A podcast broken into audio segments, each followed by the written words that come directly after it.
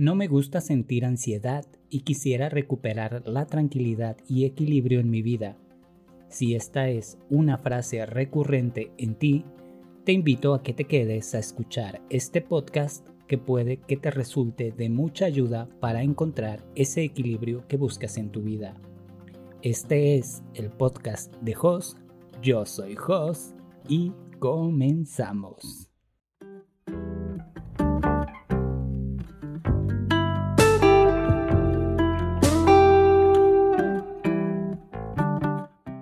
Hola a todos y bienvenidos. Antes que nada, muchísimas gracias en verdad por el favor de tu atención.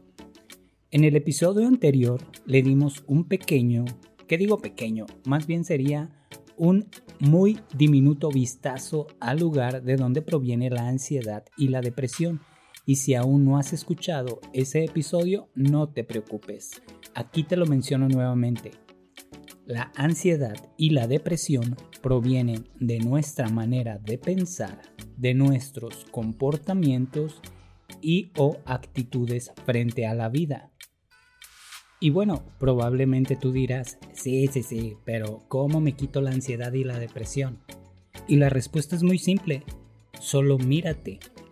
Observa tu manera de pensar, observa tus comportamientos, observa tu actitud y ahí está. Pero no nos gusta hacer eso, ¿eh? Porque nos gusta tener la razón todo el tiempo, todo el tiempo. Por eso no tengo que observar mis pensamientos. Porque la manera en que pienso es la correcta. Si los equivocados son ellos. Porque bla, bla, bla, bla, bla. La manera en que me comporto yo estoy seguro que es la correcta porque yo hago esto, yo hago aquello, etcétera, etcétera. ¿Y qué decir de mi actitud?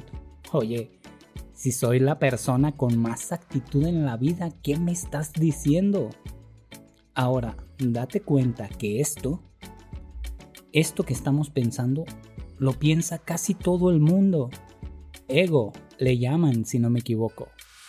Esta es la semilla de la ansiedad y la depresión y nos hemos encargado de regarla y hacerla crecer desde que tenemos uso de razón. Pero cuando tú haces una pausa en tu vida y aprendes a mirarte, la ansiedad y la depresión regresan a sus niveles normales, pero no desaparecen, porque forman parte de tu vida y no lo puedes quitar pero sí lo puedes usar para darte cuenta de que hay algo que mirar en tu vida. Y eso, te voy a ser sincero, probablemente te genere mucho miedo y también mucho, pero mucho desagrado. Para que las cosas fluyan en tu vida, debe haber coherencia. ¿Y a qué me refiero con esto? A que si algo no está resultando de la manera en que yo quiero que resulte, no interfiero con mi opinión, mucho menos juzgando si eso que está pasando está bien o está mal. Porque si lo estás viendo o lo estás viviendo, significa que ya está pasando en tu vida. Listo, no hay más. Pero si interviene mi ego queriendo solucionar las cosas, porque según mi criterio, oye, esto que está pasando no debería de pasar, ¿eh? Déjame corregirlo. Déjame decirle a la vida cómo se hacen las cosas. Y déjame decirle que yo soy así, que yo soy asado y que esas cosas no me deberían de estar pasando. Qué locura, ¿no? ¿Cómo no podría algo como esto generar ansiedad y depresión en una persona?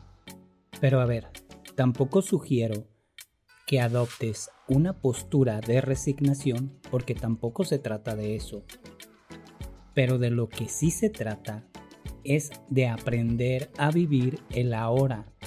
Y esto estoy seguro que ya lo has escuchado o leído millones y millones de veces. Pero para que lo puedas comprobar en tu propia vida, te tienes que abrir a esa experiencia. Y para poder abrirte a esa experiencia, Primero tienes que conocerte, saber de dónde proviene tu manera de pensar y no me refiero a la que se te ha inculcado, sino a esa que es consciente de lo que eres justo en este momento, donde sea que estés y como quiera que estés. Si esto que estoy diciendo te resulta difícil, es porque tú le estás dando esa condición de dificultad y no porque realmente sea difícil de hacer en verdad. Date cuenta que has entrenado toda tu vida para llegar a donde estás justo ahora, hasta alcanzar eso que llamamos así soy. No importa qué edad tengas en estos momentos, te imaginas tener que invertir la misma cantidad de tiempo para reentrenar eso que tú eres para que adopte otra forma o que tenga otra manera de pensar, ¿te imaginas? No hay vida en ello al intentarlo, porque se te escapa, mas sin embargo lo hacemos. Intentamos cambiar todo aquello que no nos gusta basándonos una vez más en nuestra manera de pensar. Pero si no soy consciente de la manera en la que pienso, estoy destinado irremediablemente a cometer los mismos errores ansiosos y depresivos de los que vengo intentando escapar pero cuando hago una pausa y me observo, ya puedo darme cuenta de dónde provienen mis pensamientos. Y más poderoso aún, puedo darme cuenta de que son solo eso, pensamientos. Entonces ya me puedo detener y dejar de hacer eso que me hace sentir ansiedad y depresión. Por ponerte un ejemplo, imagina por unos minutos a esa persona que no invitarías a una cena de Navidad o de Año Nuevo. ¿Ya lo tienes? Mírala bien, ¿eh? Observa todo aquello que te desagrada de esa persona. ¿Ya sientes cómo te repatea el hígado? ¿O todavía te tienes que concentrar un poco más? Ahora, déjame decirte que eso que está en tu mente es una mentira tan solo es la interpretación que tú le has dado a esa imagen que está en tu cabeza. Y así has aprendido a verlo todo. Y lo hacemos todos y lo hacemos todo el tiempo. Y así vamos intentando avanzar por la vida queriendo alcanzar la paz interior. ¡Qué loco, ¿no? Todo aquello que estoy viendo y que estoy viviendo está diseñado para ser vivido y no para ser rechazado o transformado, porque se transforma en el mismo momento en que tomas la decisión de vivirlo. Y lo mismo pasa con la ansiedad y la depresión. Cuanto más te resistas a vivirla, más te seguirá.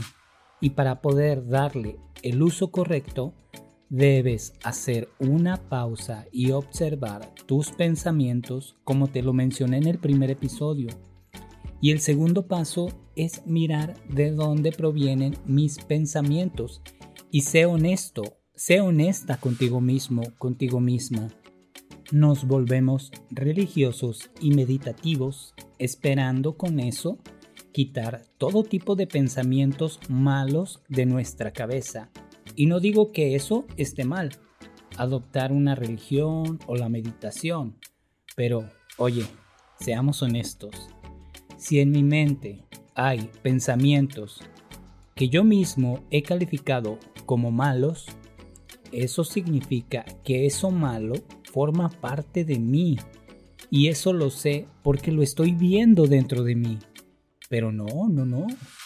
Mejor lo rechazo porque tengo una imagen de mí mismo que no me permite aceptarme tal y como soy. Esto que te estoy mencionando no es un estilo de vida, tampoco es un manual sobre cómo vivir una vida llena de tranquilidad y de paz. Más bien, es una invitación a que vivas tu vida tal y como está siendo en estos momentos, Ahí está la verdadera belleza de vivir. Ahí está toda esa paz y toda esa tranquilidad que tú has buscado por tanto, tanto tiempo. Espero este podcast te haya resultado de mucha utilidad y nos estaremos escuchando en el siguiente episodio.